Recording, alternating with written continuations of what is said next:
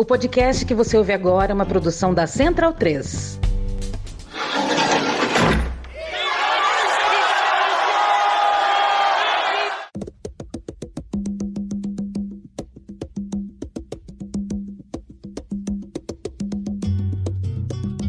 Começa agora a Guilhotina, podcast do Le Monde Diplomatique Brasil. Eu sou Luiz Brasilino e estou aqui com Bianca Pio. E aí, gente, tudo certo? Bom, no episódio de hoje a gente recebe três convidadas. A assistente social Cris Faustino. Oi, Cris, tudo bem? Tudo bem, Luiz, tudo bem. Também está com a gente a jornalista Elisângela Soldatelli Paim. Oi, Elis, tudo bom? Oi, Luiz. Oi, Bianca, tudo bem? Vocês? Tudo bem. E também a cientista política Lisbeth Juca. Oi, Lisbeth, tudo bem? Oi, tudo bem, Luiz? Tudo bem, Bianca? Tudo certo por aqui. Bom, bem-vindas ao nosso episódio 156 do Guilhotina. A Cris, ela é membro da equipe do Instituto Terra Mar e da Rede Brasileira de Justiça Ambiental e também é conselheira da Justiça Global. Atualmente, ela preside o Conselho Estadual de Defesa dos Direitos Humanos no Ceará. E a Elise é doutora em Ciências Sociais pela Universidade de Buenos Aires e é coordenadora latino-americana do programa Clima da Fundação Rosa Luxemburgo. A Lisbeth é militante do MST, contribui no setor de gênero e faz parte do coletivo de coordenação da Escola Popular Rosa Luxemburgo do MST São Paulo e realiza doutorado em geografia pela Unesp. Ela atua na rede Data Luta, desenvolvendo pesquisas correlatas ao processo de disputa por território e luta nos movimentos camponeses em perspectiva comparada. Bom, a Elisa é organizadora e a Cris e a Lisbeth são autoras de artigos do livro Resistências e Resistências Mulheres, Território e Meio Ambiente em Tempos de Pandemia, lançado em 2020 pela editora Funilaria, em parceria com a Fundação Rosa Luxemburgo. Bom, a gente queria começar perguntando para você, Elis, um pouco sobre o processo de produção da publicação, como é que surgiu a ideia de falar sobre esse tema e também como é que foi a escolha das autoras.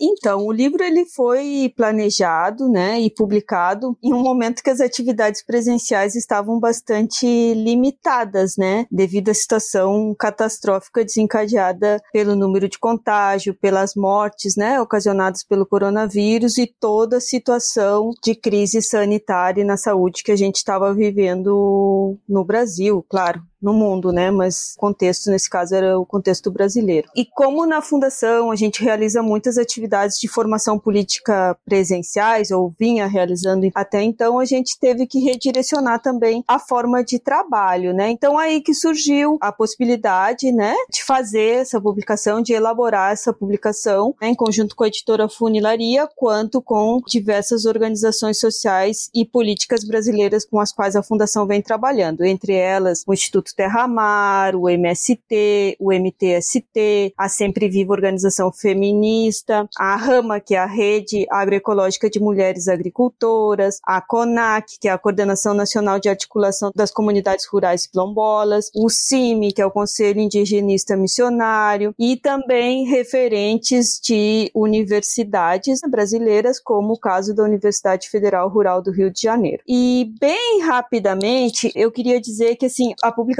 ela traz então uma reflexão coletiva. Todos os artigos são escritos por mulheres que traz os retrocessos de direitos no Brasil durante o governo Bolsonaro, aborda também o aumento dos conflitos nos territórios e especialmente na vida das mulheres durante a pandemia e um marco, né, que ao mesmo tempo os artigos eles explicitam as injustiças socioeconômicas, ambientais e de gêneros diretamente relacionada com a crise sanitária, mas também contextualizam essas injustiças com as desigualdades estruturais da nossa sociedade, que são a base do padrão de acumulação capitalista. Então foi um pouco nesse contexto de pandemia e também da mudança de vida que a gente teve com todo o colapso que foi e segue sendo a pandemia né, no Brasil, que a gente pensou e organizou essa publicação de maneira conjunta. E agora, para a gente entrar um, pouco na temática da publicação, eu queria pedir para vocês trazerem alguns elementos sobre essa inter-relação entre a, a, crise sanitária, no caso da pandemia de Covid-19, mas também da crise socioambiental que a gente vive e climática, né, sobretudo. Como é que vocês relacionaram essas questões na publicação? O, o que o, os ambientalistas, movimentos ambientalistas que têm uma visão socioambiental, vem discutindo, trazendo cientistas também, trazendo trazendo para reflexão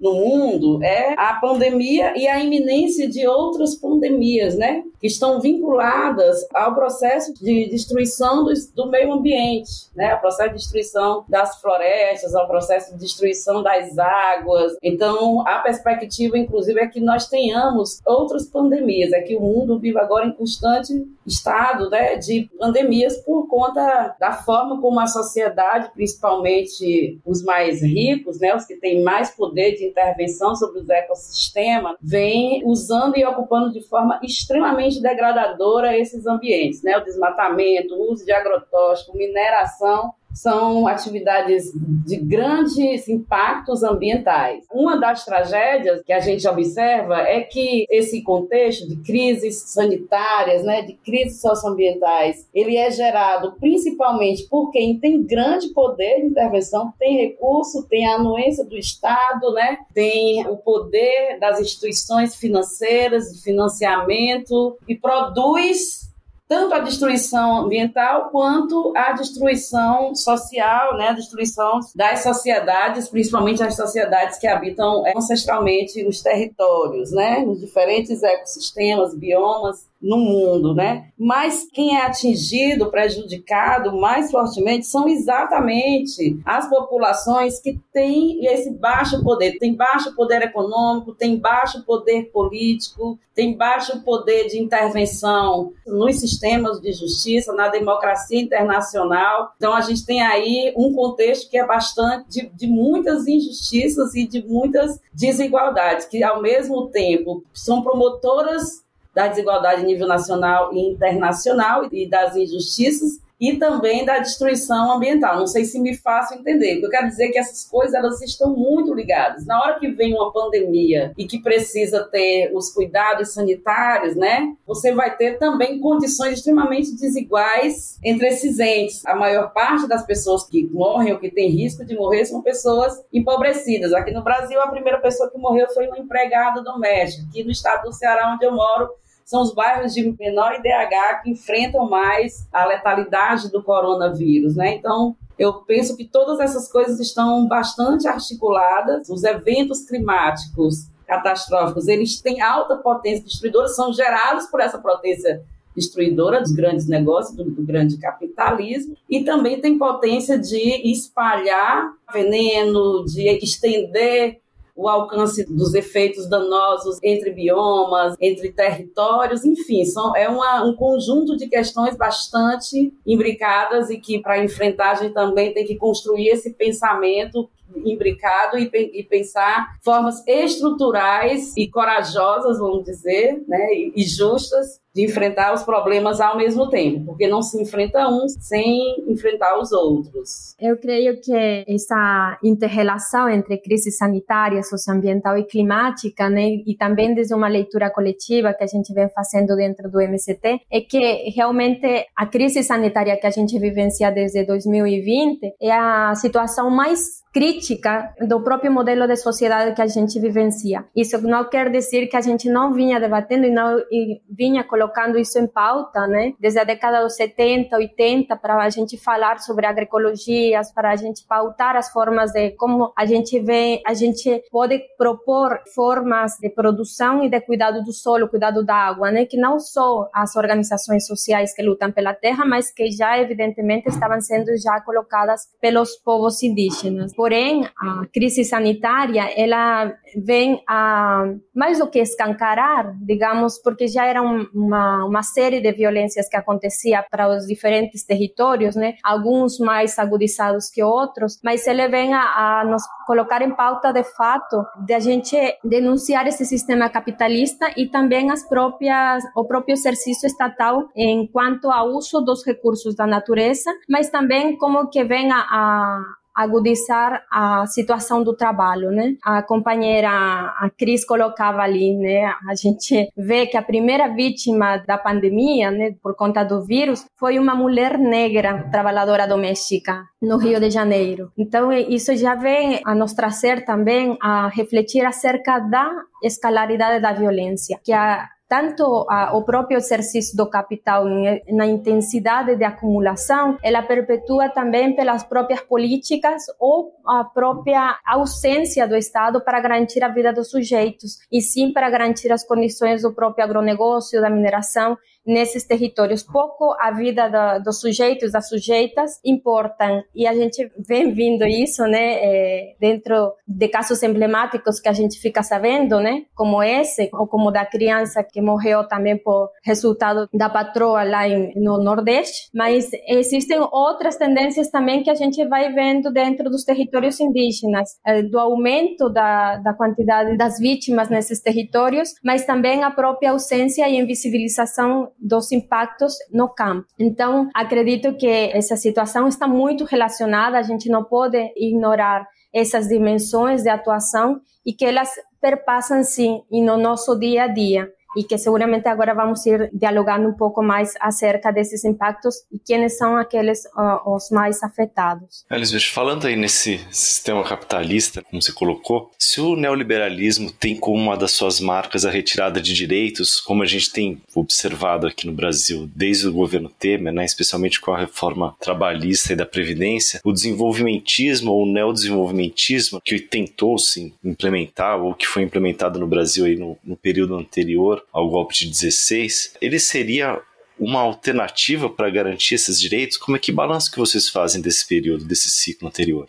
Creio que esse é um marco fundamental para a gente entender a própria radicalidade de como a política foi tratada né, e quem está no governo enquanto aos próprios interesses, tanto de, dessa intensificação de de políticas que a gente foi acompanhando, né, tanto no, no setor do trabalho, mas também que vêm sendo vinculadas com o agronegócio, com a mineração, mas que é um marco relevante enquanto a, a essa consequência de políticas, né, políticas como comentaste, né, retirada de direitos, mas também o próprio debilitamento da, da política da reforma agrária, tanto do discurso de ódio para esses sujeitos que não cabem ou que desafiam o próprio sistema capitalista, né? Então, em 2013, para nós, de fato, é uma marca mas que não, a gente não pode ignorar do que já vinha sucedendo antes, né, acontecendo antes, que esses direitos já vinham sendo fragilizados, mas que o 2013 vem a perpetuar com outras marcas, né, com certeza mais fundamentalistas, principalmente religiosas, como a gente vem evidenciando, mas que nos coloca várias pautas em como a gente pode, ou melhor, mais do que pautas, estratégias na qual a gente também vem se formulando internamente como organizações.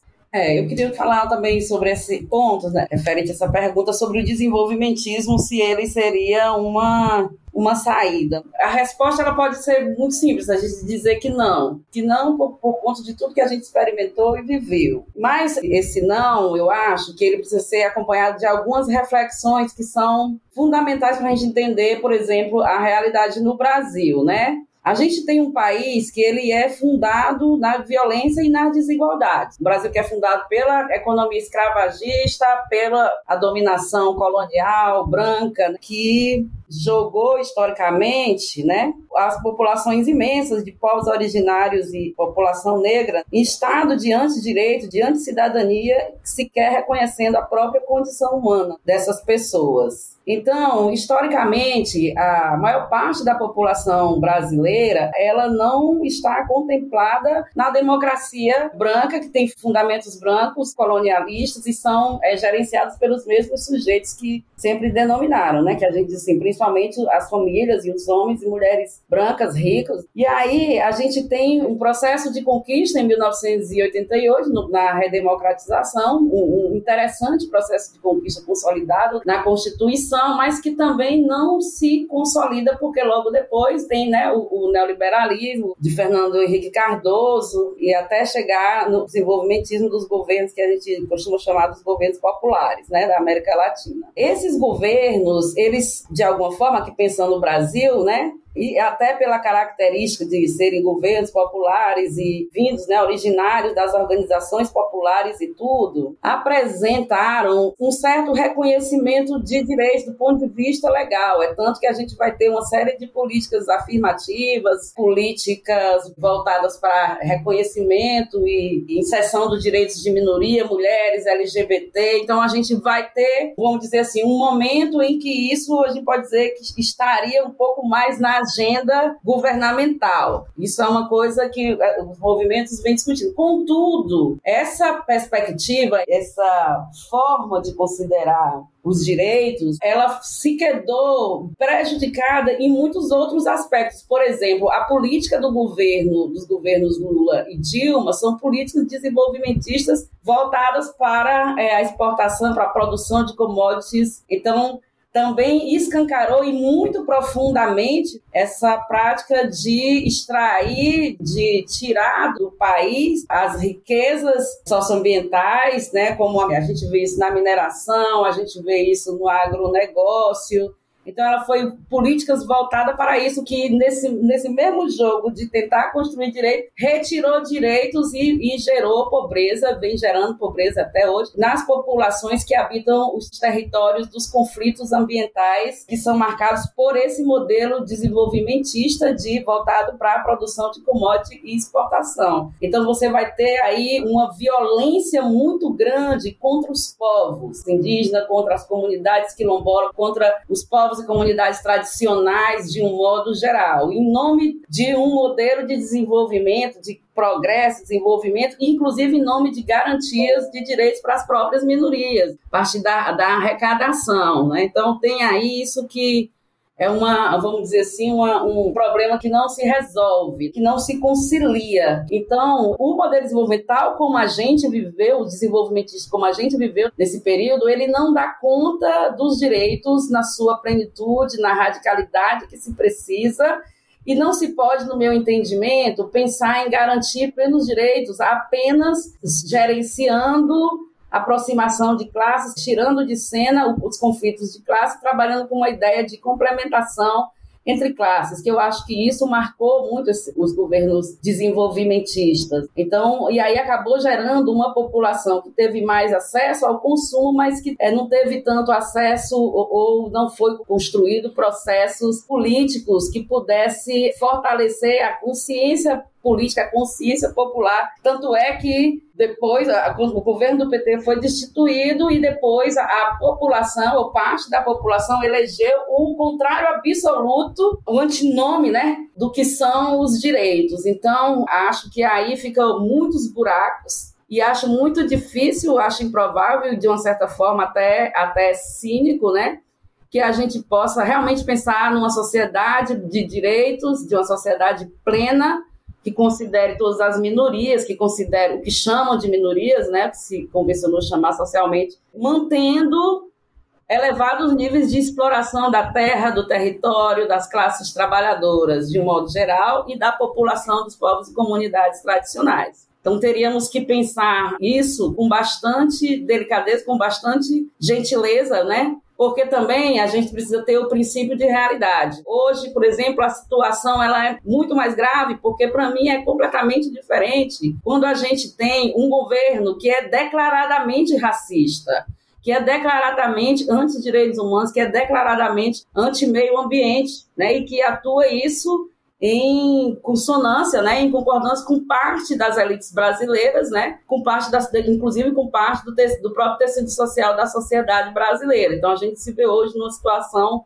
muito difícil politicamente, né, em que a gente precisa se libertar da extrema direita porque é uma violência profunda, é o anti direito, como eu já falei, mas também eu não consigo visualizar, eu pelo menos não sei se as outras conseguem visualizar, alternativas que possam ser radicalmente diferentes, né? que possam ser radicalmente dentro do que a gente pressupõe que seja uma sociedade do bem viver, que, que tenha respeito e consideração por mulheres, por população negra, por povos indígenas, quilombolas, população LGBT, criança, adolescente, ponto de vista socioambiental, as perdas dos direitos ambientais, os retrocessos dos direitos dos povos, ele acontece no território não só, ele acontece também em conjunção com o que ela estava dizendo, né, com o aumento do fundamentalismo nos territórios e com a perda de direito dos sujeitos que habitam o território, independente de, de ser comunidades tradicionais, indígenas e tal, que são, por exemplo, os direitos das mulheres,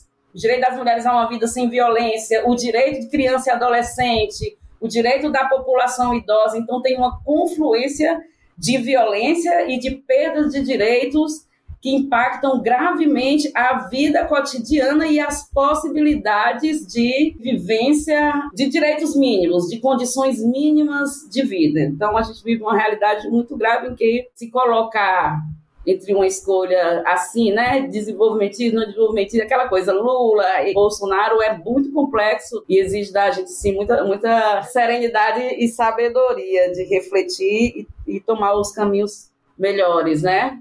Enfim, tá muito complicado pra gente. Verdade, Cris. Você deu o gancho para nossa próxima pergunta, porque a ascensão da extrema direita, ela é justamente isso que você falou, né? Não é marcada pelo descaso em relação à agenda ambiental e direitos humanos, mas sim por um programa claramente antiambiental, enfim, anti-mulher, anti-direitos no geral. Mas eu queria que vocês destacassem, na opinião de vocês, quais as principais medidas tomadas nesse sentido pelo governo Bolsonaro até o momento que vocês consideram mais graves, assim, que a gente vai ter um trabalho de tentar reverter futuramente, né?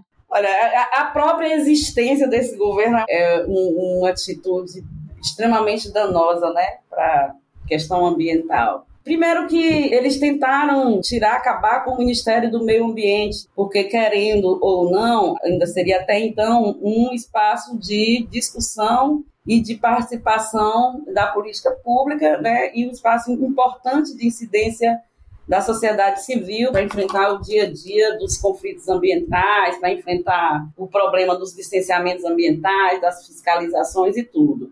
Voltou atrás, voltou atrás pela pressão social, voltou atrás.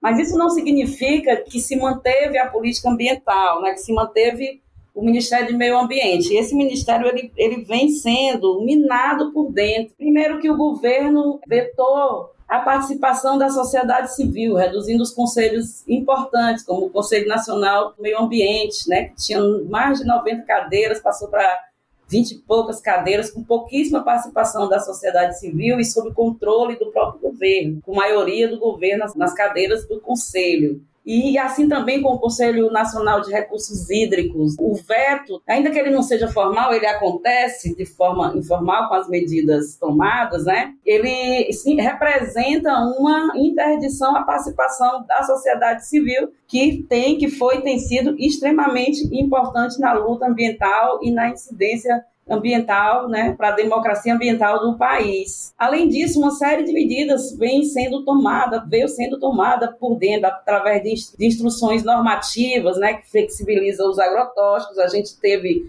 nos últimos anos uma entrada grande de agrotóxicos no país só em 2021 foram quase 600 agrotóxicos aprovados. Esse ano já, agora, começo de fevereiro, a Câmara aprovou um projeto que super flexibiliza o uso de agrotóxicos com apoio do governo, que centraliza no Ministério da Agricultura a análise sobre proibição ou liberação do uso de agrotóxicos, né, que abre para produtos já proibidos e aí a gente tem uma realidade de extremo risco, porque um dos problemas mais graves, né, além dessa questão da terra, além de toda de, da usurpação da terra, da destruição dos modos de vida e da produção das comunidades locais, a gente tem que os agrotóxicos estão entre os maiores problemas que afetam o modo de vida das populações locais, que envenenam os ecossistemas e a biodiversidade, que prejudica enormemente a sociobiodiversidade nos territórios, né? Porque agrotóxico é veneno. Quando adentra os ecossistemas, destrói os ecossistemas e ao destruir os ecossistemas, destrói a vida dos povos, né? Então, medidas que facilitam licenciamento ambiental por internet, medidas que descentralizam centralizam é, decisões sobre gestão ambiental para os municípios, o que em tese parece uma coisa boa, mas na nossa realidade não é porque os poderes locais eles são muito alinhados com os poderes econômicos, né? E as populações têm pouquíssima chance de incidência nesse meio. E quando os conflitos envolvem sujeitos locais, e a gente enfrenta altos riscos de violência, de, violência política e de violência institucional. Para algumas comunidades, é melhor lidar com instâncias federais para tratar os conflitos, né? É melhor lidar com o Ministério do Meio Ambiente, com o Instituto Chico Mendes, em tese, do que lidar com os prefeitos, com os órgãos de meio ambiente local, né? Porque tem ali uma confluência de interesses políticos e econômicos. Embora o governo tenha mantido o Ministério do Meio Ambiente, na verdade a gente tem um processo de desfazimento profundo e complexo da legislação, né, das exigências e das restrições próprias, né, que são necessárias para a conservação e para a proteção dos ecossistemas e da biodiversidade. Além disso, é, tem um, um, problema gravíssimo que é a aliança do, do governo com os ruralistas. Né? O governo Bolsonaro os ruralistas são das suas principais bases. É, essas bancadas né, de direitas, né, esse povo de extrema direita, eles aproximam muito os ruralistas com fundamentalistas, com bancadas da bala, com o povo que quer armar a população. Então tem ali uma confluência de sujeitos extremamente violentos que têm a violência como método contra os povos. E aí a, o, o governo Bolsonaro é muito explícito no interesse dele de armar os ruralistas, né, de armar e de licenciar os ruralistas para cometer toda sorte de crime e violência contra as populações que reivindicam o direito à terra, que reivindicam o direito à biodiversidade, enfim, que reivindicam o direito de ser e existir nos seus modos de vida. Então, bastante em sintonia, né, com o que a Cris estava mencionando até agora, nessa questão mais vinculada com os retrocessos socioambientais. Eu acho que, assim, a gente sabe que esse governo cada dia nos surpreende, ou já nem nos surpreende mais com fatos emblemáticos, mas eu gostaria de trazer um elemento aqui, a Cris mencionou bastante, a questão dos agrotóxicos, os vínculos, né, com o setor agro, com os ruralistas, e eu queria trazer um componente mais vinculado também com a questão energética e climática climática. Algumas das contradições bem fortes né, nos últimos meses do governo Bolsonaro, como por exemplo foi durante o, o lançamento, né, a apresentação do sexto informe do painel intergovernamental de mudanças climáticas em agosto né, de 2021. No mesmo dia que foi apresentado o informe, o governo brasileiro, através do Ministério da Minas e Energia, apresentou detalhadamente o programa para uso sustentável do carvão mineral nacional, que prevê uma prorrogação da participação do carvão na matriz elétrica brasileira e indo totalmente na contramão das tendências mundiais para fomentar ou incentivar processos de transição energética em favor da redução dos combustíveis fósseis. Também já aí já na sequência desse programa em 2000 já em 2022 o governo aprovou o projeto de lei que prevê aumentar esses incentivos para o carvão mineral, né? E a gente sabe sabe que o carvão mineral, a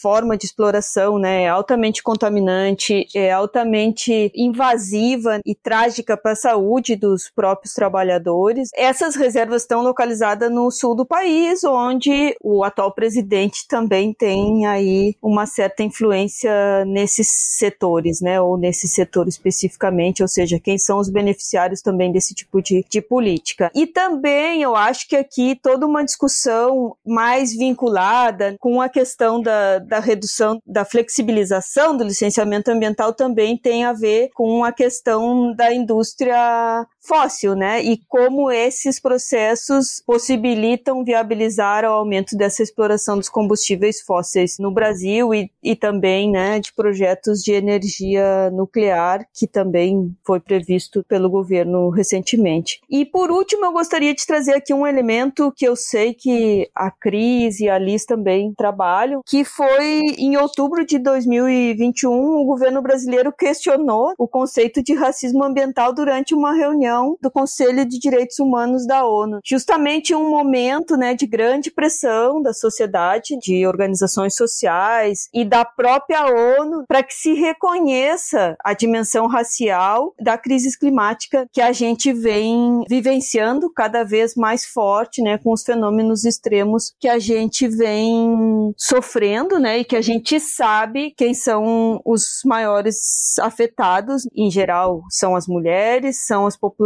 mais vulnerabilizadas. Então, são elementos que nos trazem ainda mais essa contramão que o Brasil está hoje em dia, não só nas questões sociais e ambientais, um retrocesso em todos os âmbitos da vida. Aproveitando o gancho que eles deu sobre o racismo ambiental, eu queria perguntar para vocês quais as consequências da aplicação desse programa aí antidireitos, né, antiambiental, para a população em geral, mas especialmente para a população trabalhadora, para as mulheres, para o povo do campo, para os negros e negras. E aí, nesse sentido, qual a importância de fazer uma análise interseccional desse processo? É muito complicado, né, a gente falar sobre qual que diretamente afeta, né? A gente sente isso no dia a dia. Mas uma coisa que eu gosto sempre de fazer, ou a leitura interseccional que a gente faz, também faz um, uma análise, por que não, também com outras realidades, outras sociedades vizinhas, né? Inclusive no, no livro, né, no capítulo que a gente escreveu conjuntamente com a outra companheira também militante do MCT, é trazer essa dinâmica do papel do Estado enquanto ao discurso e à vida cotidiana desses sujeitos né? E quem são esses sujeitos que são afetados por essa agenda política, né? Porque a diferença, né, de outros países, a gente vê de outras realidades vizinhas, seja Argentina, México, Peru, Panamá, que a gente começa a comentar também né, no texto, a gente consegue visualizar de como o governo Bolsonaro tem atuado em contra e de maneira sistemática contra esses sujeitos. Primeiro, pelo contexto de negação. Segundo, pela ausência de restrições né, para esse isolamento e, portanto, também de vetos constantes a projetos que possam contribuir para amenizar os impactos da pandemia. Então, teve eh, negação, em primeiro momento, monto para auxílio emergencial, né? teve também a paralisação do processo do projeto lei Assis de Carvalho e todas essa, essas medidas né, inclusive a última medida que foi acerca da destino de investimento de, para o agronegócio, que foram trilhões e bilhões de reais, né, segundo aí nos estudos que a gente levantou, são mais de 236 bilhões destinados para o agronegócio, enquanto não foram destinados para essa essa lei que foi proposta de maneira conjunta e coletiva com outras eh, organizações sociais do campo, né? E quando a gente também faz essa leitura, também perpassa de quem são os afetados, quem são os, os negados ou os invisibilizados, né? Porque todas essas políticas,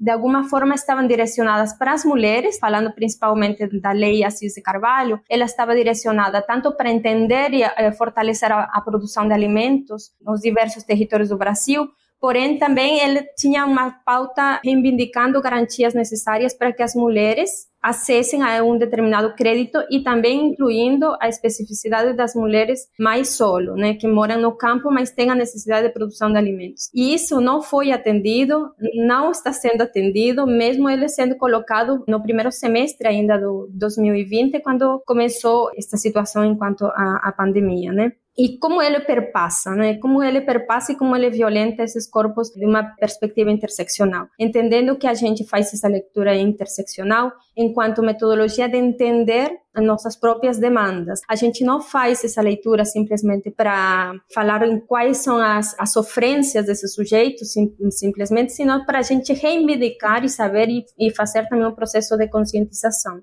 somos as mulheres, né, historicamente, nessa linha hierárquica socialmente colocada, né, entre essa relação de homens e mulheres, essa sociedade patriarcal, mas também essa relação racial que ambas fortalecem esse capitalismo e, portanto, essa manutenção dessas estruturalmente alencadas né, ao poder do Estado e bastante representativo por esse governo. Então, são as mulheres negras que são pobres, que também vai influenciar onde elas, onde elas moram, né? Outros fatores também, quando a gente faz a questão é, interseccional, né, essa leitura metodológica, é para entender que nem todo mundo vivencia da mesma forma, né? A gente vivencia e tem um olhar do mundo porém tem questões que perpassam por essa necessidade do dia a dia que podem unir determinados coletivos, determinados grupos para a gente reivindicar esses direitos. Um caso, por exemplo, que eu queria comentar é a nossa realidade dentro dos próprios assentamentos e acampamentos do MCT. A gente a partir dessa leitura que a gente vem fazendo historicamente, como que afeta a violência dentro dos nossos próprios territórios, porque a gente não está isolado desse é, racismo estrutural, dessas relações patriarcais, né? Então, elas perpassam-se por nossos corpos, elas estão presentes, por isso que eu colocava desde o início, nessa escalaridade da violência, tem essa ida e volta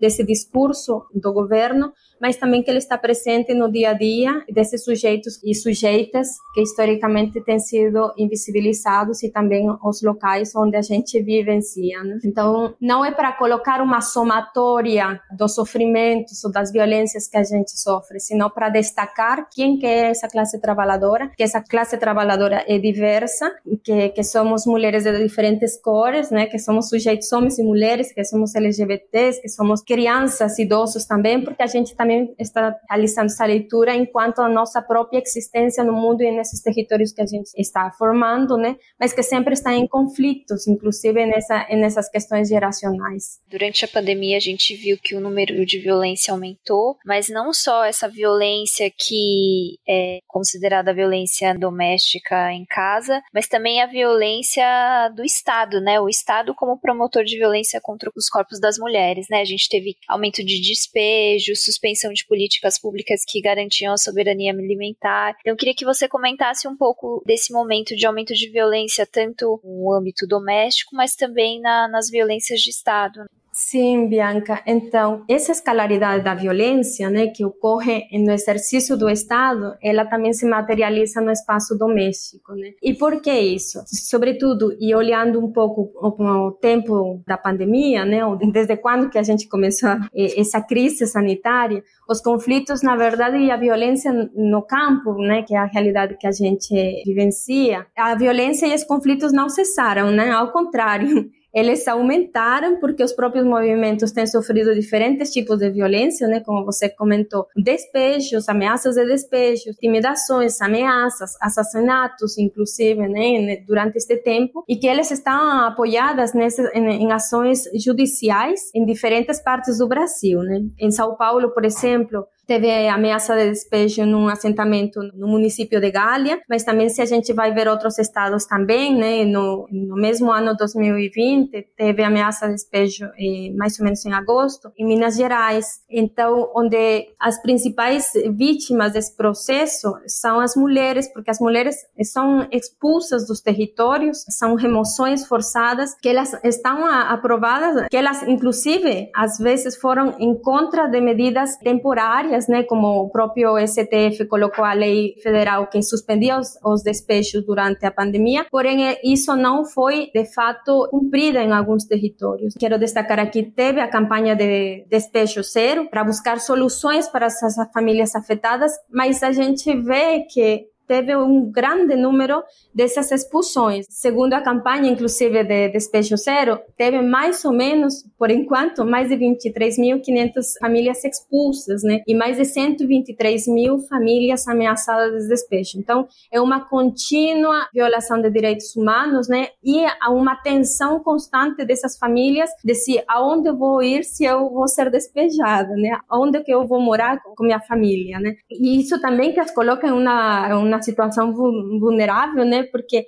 a gente estava falando entre 2020 que ainda não tinha vacina, então era de mais risco ainda, né? Isso não quer dizer que agora não seja, sigue sendo uma situação bastante eh, delicada, que obviamente quando a gente fala da violência doméstica, então, essas tensões que, eh, que vivenciamos, né, essa, essa incerteza constante que a gente vivencia, que não vai ter casa, né, não, a gente não tem garantia nem, nem de moradia, não tem garantia de saúde, não tem garantia de educação. Nesse contexto, então, se vive uma constante incerteza que isso também, obviamente, leva a rever as, as nossas próprias emoções, nossos, nossos próprios sentimentos, nossas individualidades também são afetadas, né? Isso não estou dizendo no sentido de que automaticamente a gente está propenso a ser violento ou a ser vítima de violência dentro do, do espaço, porque isso também é um processo histórico, é um processo histórico que foi sendo construído e eles também estão nossas próprias subjetividades, né? Desde o momento que a gente nasce e tudo, mas elas sim intensifica com esse governo, né, com esse contexto que a gente vivencia. Então, quando a gente fala, inclusive dentro do próprio MST, quando pauta a violência doméstica, ela também revê nossas próprias relações sociais, porque a gente entende que essa transformação social, ela se dá sim no momento que a gente pauta as políticas públicas, no momento que a gente luta e ocupa um território, né, uma terra, quando a gente denuncia o agronegócio, quando denunciamos a fome, quando denunciamos os impactos ambientais, que olhar as nossas próprias relações sociais também, se a gente não olhar, né, que são, a gente entende que essas, essas relações sociais potenciam essas outras, né? Então, como que a gente olha essa escala na qual a gente vivencia e como que a gente pode se fortalecer desde aí e até para a gente denunciar como ocorre. Por exemplo, quando a gente falava da política Maria da Penha, que ela foi constituída em 2006 e que é uma política a nível regional muito referenciada, mas ela não atende muitas vezes às nossas próprias realidades, né? Inclusive são invisibilizadas as, as próprias estatísticas sobre violência doméstica no âmbito do rural no, no Brasil, né? No campo, não são visibilizadas. Então ela é, é insuficiente, né? É insuficiente para essa realidade porque nem todos os municípios, inclusive onde temos assentamentos ou, ou acampamentos, existe uma delegacia da mulher. E nesse sentido é essa relação interescalar e multiescalar, como a gente coloca também, que sempre faz essa relação, né? E que todas essas ações né, estatais, elas ressoam, sim, no nosso cotidiano. E isso nos leva né, a colocar umas estratégias necessárias para a gente se manifestar e defender nossos direitos, eh, defender também os próprios assentamentos né, e a própria reforma agrária. Porque se a gente não defende o nosso território, a gente não tem onde morar, a gente não tem como gerar renda, a gente não tem como alimentar que também tem essa relação de produção de alimentos, essa relação com o campo e a cidade. Além de toda essa aliança né, com as elites, esse assentamento no capitalismo que é do, do mais primitivo método, né, é um método da violência física e do extermínio escancarado, que nunca, nunca também deixou de existir no Brasil, o bolsonarismo ele faz emergir aqueles sujeitos que são ressentidos com as minorias e com as conquistas de direitos, né? Então você vê aí o surgimento de um macho branco dominador que agora está licenciado pelo poder público a dizer e a fazer tudo aquilo que acha que é preciso fazer contra as minorias, contra mulheres, contra LGBTs, contra população negra, né? Então a gente tem esse racismo e essas, essas dimensões de desigualdade e injustiças na estrutura do Estado, colocado na estrutura do Estado e também derramada pelo tecido social. Então nós vamos ter aí nos últimos tempos, né, um aumento muito grande, ou pelo menos uma visibilidade maior por conta da, da, da movimentação que as tecnologias e as redes sociais traz para a gente, né? é, do recrudescimento, do extermínio da juventude negra, da população negra, que sempre aconteceu. Mas quando se tem um consenso social, né, isso se agrava, isso se agrava e, e aumenta os níveis de crueldade, de a tortura sempre foi um método das elites contra a população negra e indígena, sempre foi. É um método de dominação, né? E hoje ela se restabelece licenciada pelo governo. Então você tem uma agudização também do genocídio dos povos indígenas, você tem uma, uma negação da existência e uma animalização da população negra quilombola, né? Você tem é, um aumento descomunal do feminicídio e do transfeminicídio, né, como fato e como coisa defensável, né? A, a gente tem uma banalização da cultura do estupro e um processo de debate público em que a gente tem que se deparar cotidianamente com o que tem de pior, de mais arcaico, de mais perverso na formação e nos valores sociais, né? Que é o resgate desse lixo que e, e vai recair duramente mas ao mesmo tempo você tem também um processo incrível de remobilização, de articulação e de produção de uma inteligência crítica incidindo na sociedade, né? Incidindo, colocando, você vê que aí a gente tem várias coisas que viram debate, coisas que acontecem no dia a dia e que viram debate e que as pessoas precisam se posicionar. Então, a gente tem, no meu entendimento, esse momento quente de debate público em que todo mundo resolveu participar da política e ter uma opinião pública, e isso tem esse preço, né? É, esse preço de, de que, que, ao mesmo tempo me parece ser importante, porque vai se revelando, né, assim, na cara dura, vamos dizer assim, o que nós sempre é, denunciamos como problema para a sociedade brasileira. Nós sempre denunciamos o racismo, nós sempre denunciamos a misoginia, né? Cada dia mais aprofundamos a denúncia da LGBT-fobia, né? Do assassinato, do transfeminicídio, do problema com a população transexual. Então a gente tem esse um contexto que é misto de questões, que é misto de posições e que ele é, é importante para a relação com o tecido social como um todo. Então é que a gente diz, nós estamos num momento forte de disputa de, do senso comum, de disputa de narrativa de disputa de valores, obviamente atravessado por tremendas desigualdades, mas também constituídos por também muitas forças sociais que foram construídas, inclusive a partir de 2013, que foram construídas e que vêm se atualizando, se revendo na conjuntura hoje da comunicação como central para, para a vida. Né? Comunicação é um modo de viver atualmente, ainda mais com essa coisa das tecnologias. Né? Então, estou dizendo isso também para dizer que, que a gente também se movimenta, que o mundo também se movimenta e que a gente vai trazendo os contrapontos e também criando bases críticas e transformadoras na sociedade. Agora, sim, tem coisas na vida real e cotidiana, né? É que são elas. Por exemplo, a gente tem hoje um aumento é, da fome. O Brasil volta ao mapa da fome, tem 19 milhões de pessoas com fome. Certamente essas pessoas que passam fome são as pessoas que ficaram, que são os grupos sociais historicamente destituídos da democracia brasileira e cujos destinos são sempre precarizados. E é lá que estão, por exemplo, as mulheres negras as mulheres negras estão no centro das famílias mais empobrecidas nas periferias urbanas do país e também em territórios rurais. As mulheres são as que são mais responsabilizadas pelo trabalho de cuidado, pelo trabalho de suprimento alimentar, pelo trabalho de suprimento de água, né? Então, elas com essa responsabilidade que foi colocada historicamente nas relações de gênero para as mulheres, isso é fator de agravo de sofrimento e de preocupação e de agravo na saúde mental das mulheres. Acho que a Liz e Lisbeth tem acompanhado, é, Lisbeth falou é, um pouco, né?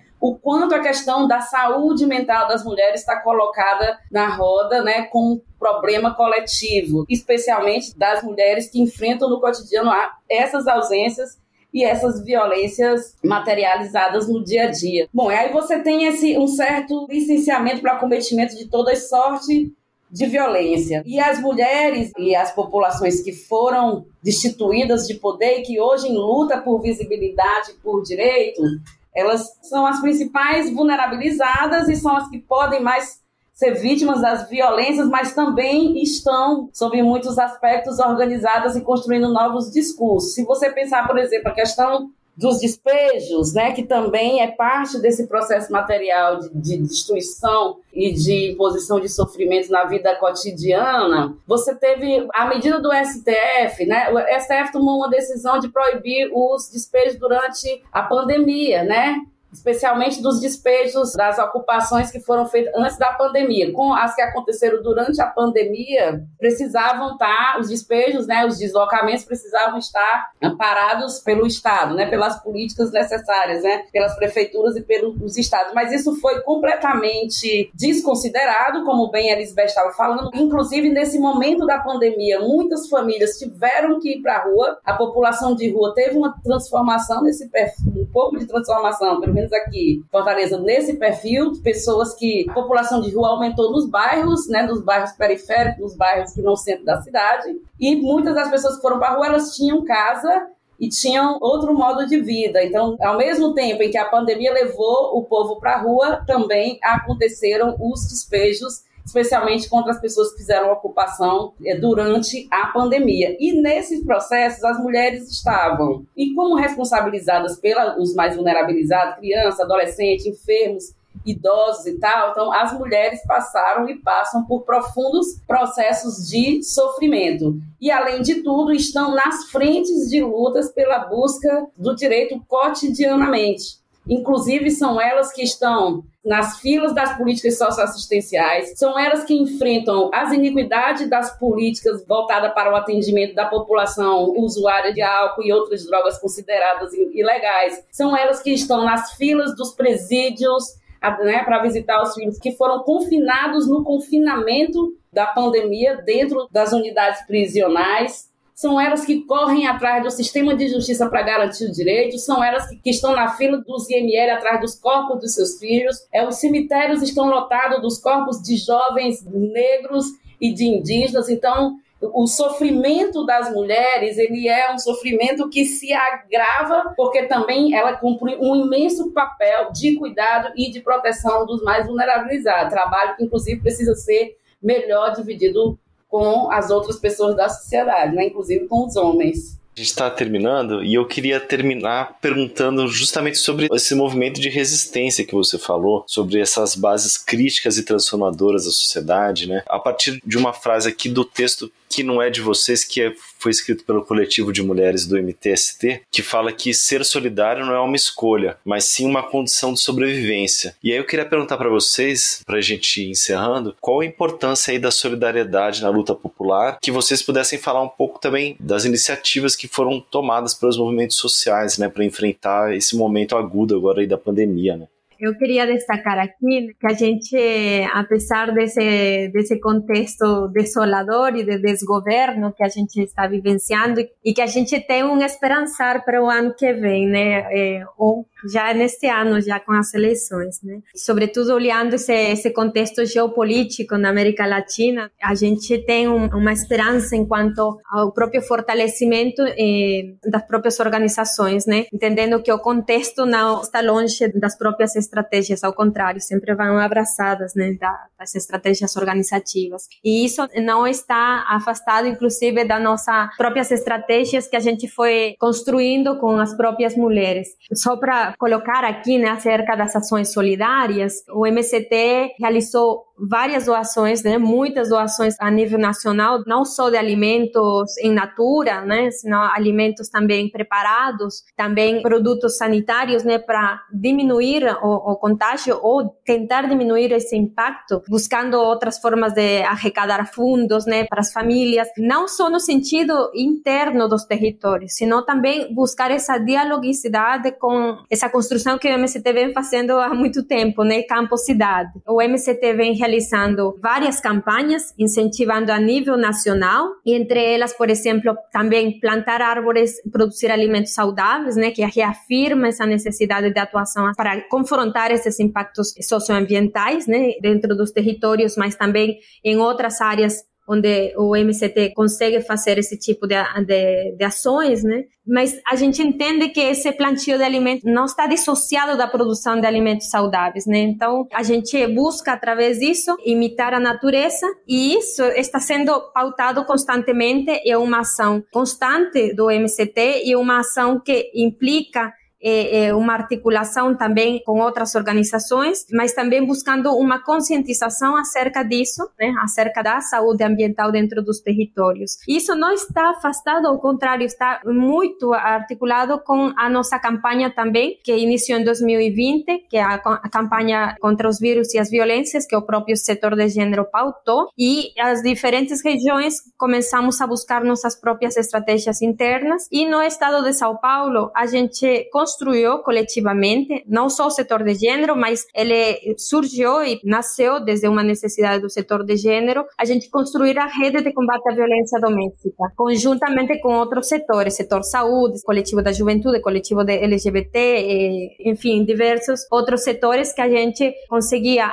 buscar estratégias para enfrentar essa, essas violências, né, que afetam as mulheres. E eu, eu preciso de deixar aqui também, né, que foram as mulheres, na maioria, que buscamos essa conspiração de diferentes territórios dentro do estado de São Paulo, né, dentro dos assentamentos, acampamentos, jovens e, LGBTs também, buscando estratégias que nos ajudem a buscar alternativas para enfrentar esses impactos à saúde ambiental. Né? Inclusive, dentro da rede de combate à violência doméstica, a gente também tem como parceiros uma rede de psicólogos, psicólogas e advogados e advogadas populares que fazem parte dessa estratégia enquanto a enfrentar essas violências. Dentro do MCT, inclusive, já tem um, um sim número de atendimentos. A rede de saúde ambiental que está conformada a partir de entre 10 a 20 profissionais. Isso tem nos ajudado muito, porque a gente está falando de, de toda a, a base social do MCT dentro dos territórios, mas também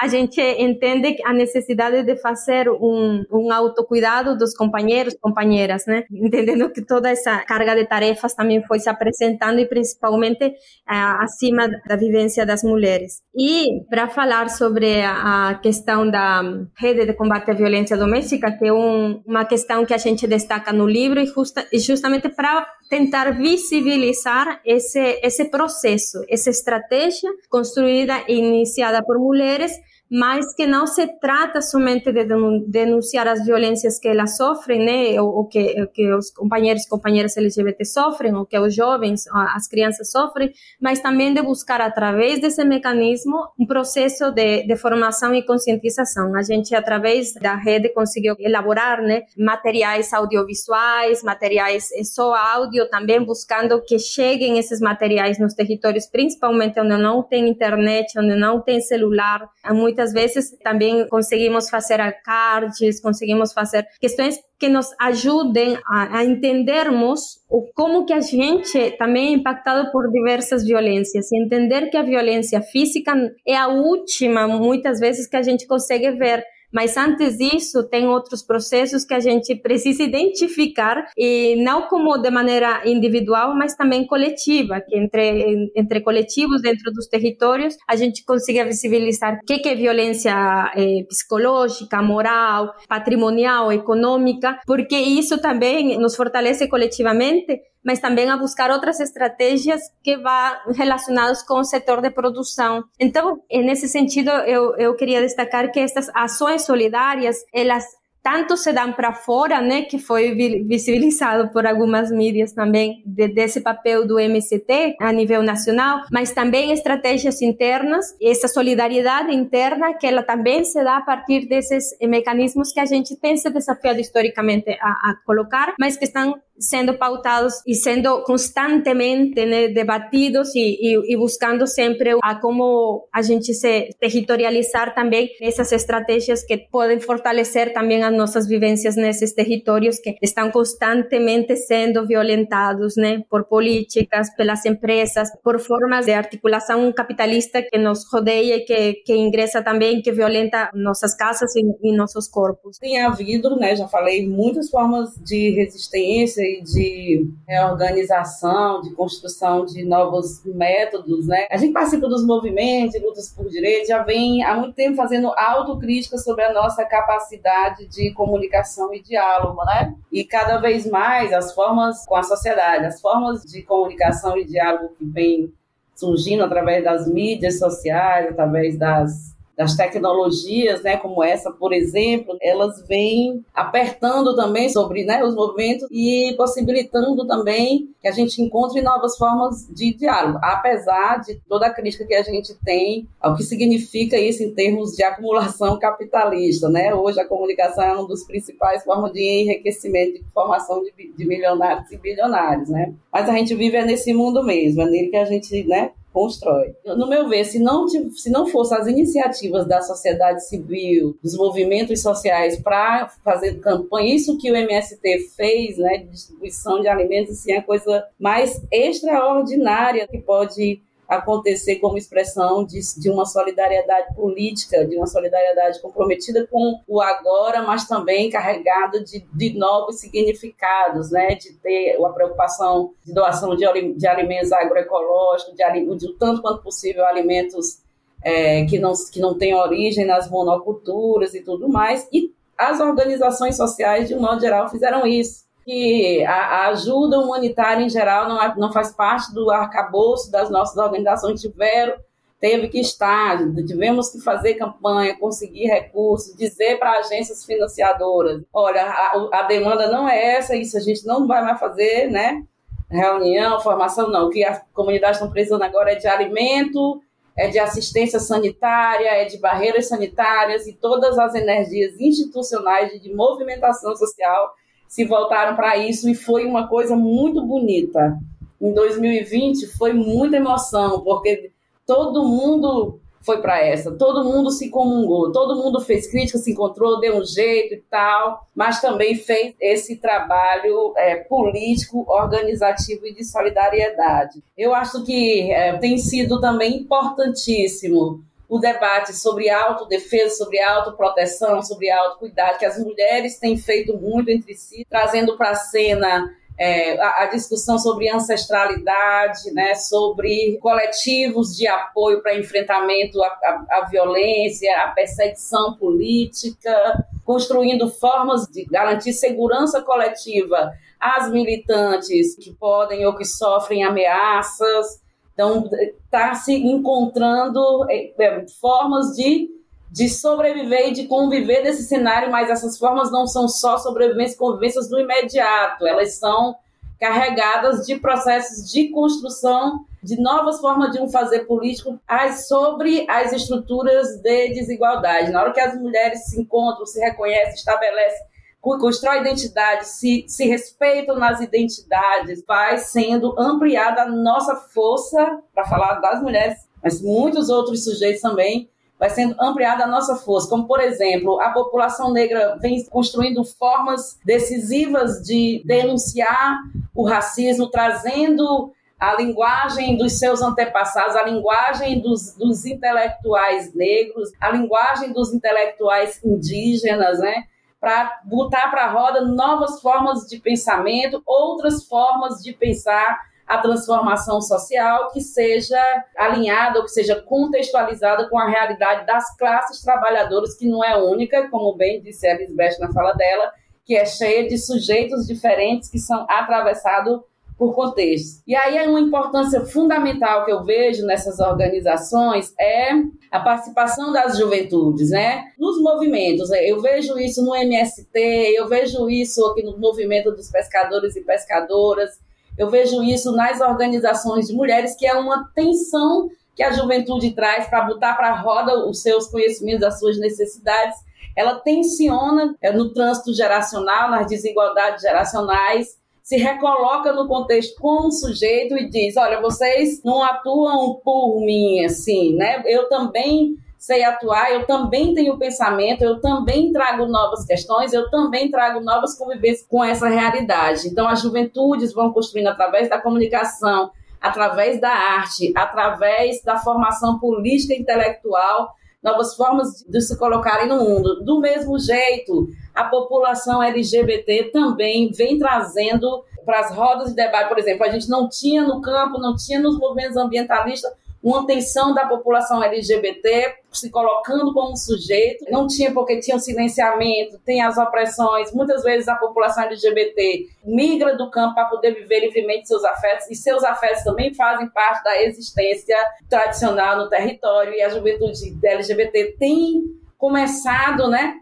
com dificuldade a trazer esses fatos para a roda e tem tensionado os movimentos e as organizações e eu acho que é assim que a gente vai construindo é, entendimentos e narrativas radicalmente solidárias e radicalmente alinhadas umas com as outras. Eu acho que isso é que deve ser o verdadeiro significado daquilo que, é, que a gente dizia pós-Marielle. Ninguém solta a mão de ninguém. Isso não pode ser uma coisa vazia que se, que se constrói sob alianças superficiais e convenientes, né? Num determinado momento. Eu acho que isso tem que ser uma determinante ética do nosso fazer e justa e comprometida com a felicidade, né? A felicidade não é aquela felicidade, não estou falando de felicidade piegas, mas eu estou falando de, de uma felicidade no bem viver, na justiça e, e na igualdade, porque os conflitos vão, os humanos são conflitos, que é da nossa própria condição, né? Então, eu acho que tem muita potência mesmo, acho mesmo. E eu acho que toda militante, todo militante de direitos humanos, trabalhadora de direitos humanos, sofreu muito e vem sofrendo desde 2016, aquele, aquela crise toda, nosso coração ficou apertado. Teve momentos que a gente achava que não valia mais a pena, teve horas que a gente né, surtava muito. De direitos humanos que eu estou falando é, é, militantes sociais, de um modo geral, né? Passaram por problemas de adoecimento mental, perdemos muitos militantes na pandemia mas continuamos ainda muito forte. Quando a gente olha para os povos indígenas atuando, né, os povos indígenas vivem um intenso processo de genocídio desde 1500, atuando, fazendo incidência internacional, lutando pelos seus territórios em condições extremamente desiguais e cruéis. A gente começa a pensar, poxa, então nós temos forças e existem muitos sujeitos em quem a gente pode se inspirar. A população negra deveria não existir mais, ela deveria ter sido exterminada pelo poder do racismo dos brancos e muito já foi feito, muitas tramas já foi feitas nesse sentido.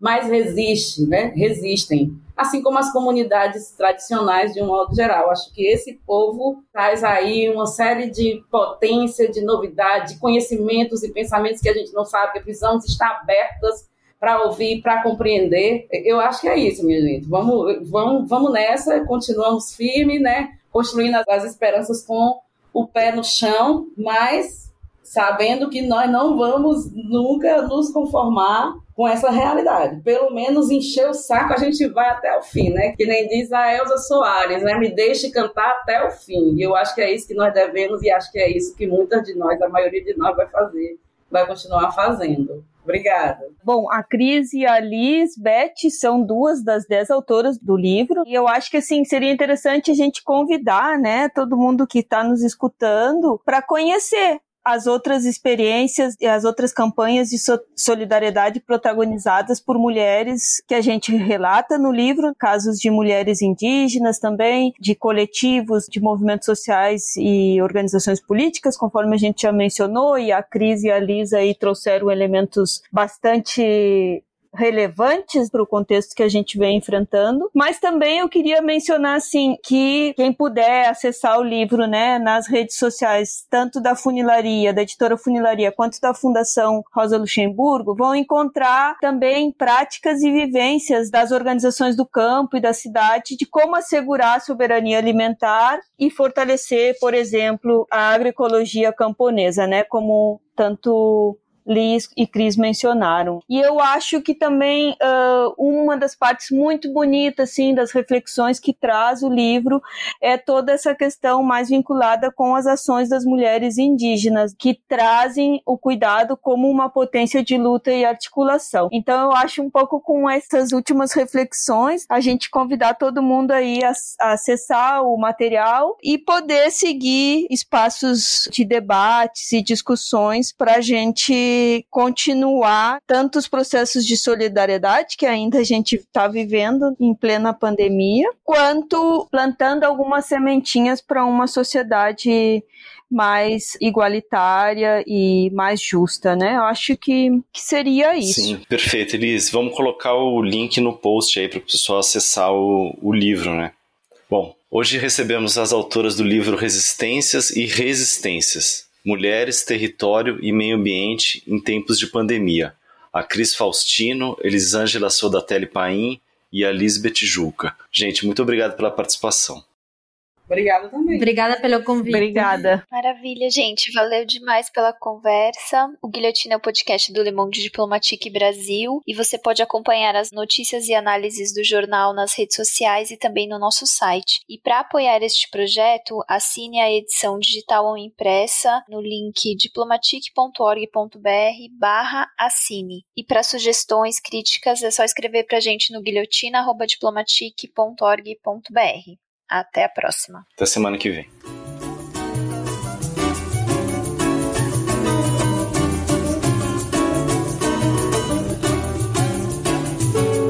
Madame diz que a raça não melhora, que a vida piora por causa do samba. Madame diz que o samba tem pecado, que o samba, coitado, devia acabar. Madame diz que o samba tem cachaça, mistura de raça, mistura de cor. Madame diz que o samba é democrata, é música barata sem nenhum valor. Vamos acabar com o samba, madame não gosta que ninguém sambe. Vive dizendo que o samba é vexame. Pra que discutir com madame? Vamos acabar com o samba, madame não gosta que ninguém sambe. Vive dizendo que o samba é vexame madame. No carnaval que vem também concorro, meu bloco de morro vai cantar ópera. E na avenida entre mil apertos, vocês vão ver gente cantando concertos. Madame parafuso a menos, só fala veneno. Meu Deus, que horror! Que o samba brasileiro democrata, brasileiro na batata é que tem valor. Vamos acabar com o samba, madame não gosta que ninguém sambe. Vive dizendo que samba é vexame. Que discutir com madame? Vamos acabar com o samba, madame não gosta que ninguém sambe. Vive dizendo que samba é vexame. Pra que discutir com madame? Madame diz que a raça não melhora, que a vida piora por causa do samba. Madame diz que o samba tem pecado, que o samba, coitado, devia acabar. Madame diz que o samba tem cachaça, mistura de raça, mistura de cor. Madame diz que o samba democrata é música barata sem nenhum valor. Vamos acabar com o samba, madame não gosta que ninguém sambe. Vive dizendo que samba é vexame. Pra que discutir com madame? Vamos acabar com o samba. Madame não gosta que ninguém sambe. Vive dizendo que o samba é vexame. Pra que discutir com madame? No carnaval que vem também concorro, meu bloco do morro vai cantar ópera. E na avenida entre mil apertos, vocês vão ver gente cantando concertos. Madame tem um parafuso a menos, só fala veneno. Meu Deus, que horror! Que samba brasileiro democrata, brasileiro na batata é que tem valor. Vamos acabar com o samba, madame não gosta que ninguém sambe. O Guilhotina é um podcast do Le Monde Diplomatique Brasil. O roteiro, a produção e a apresentação é de Bianca Pio e Luiz Brasilino. Edição de Domênica Mendes. Apoio técnico Central 3.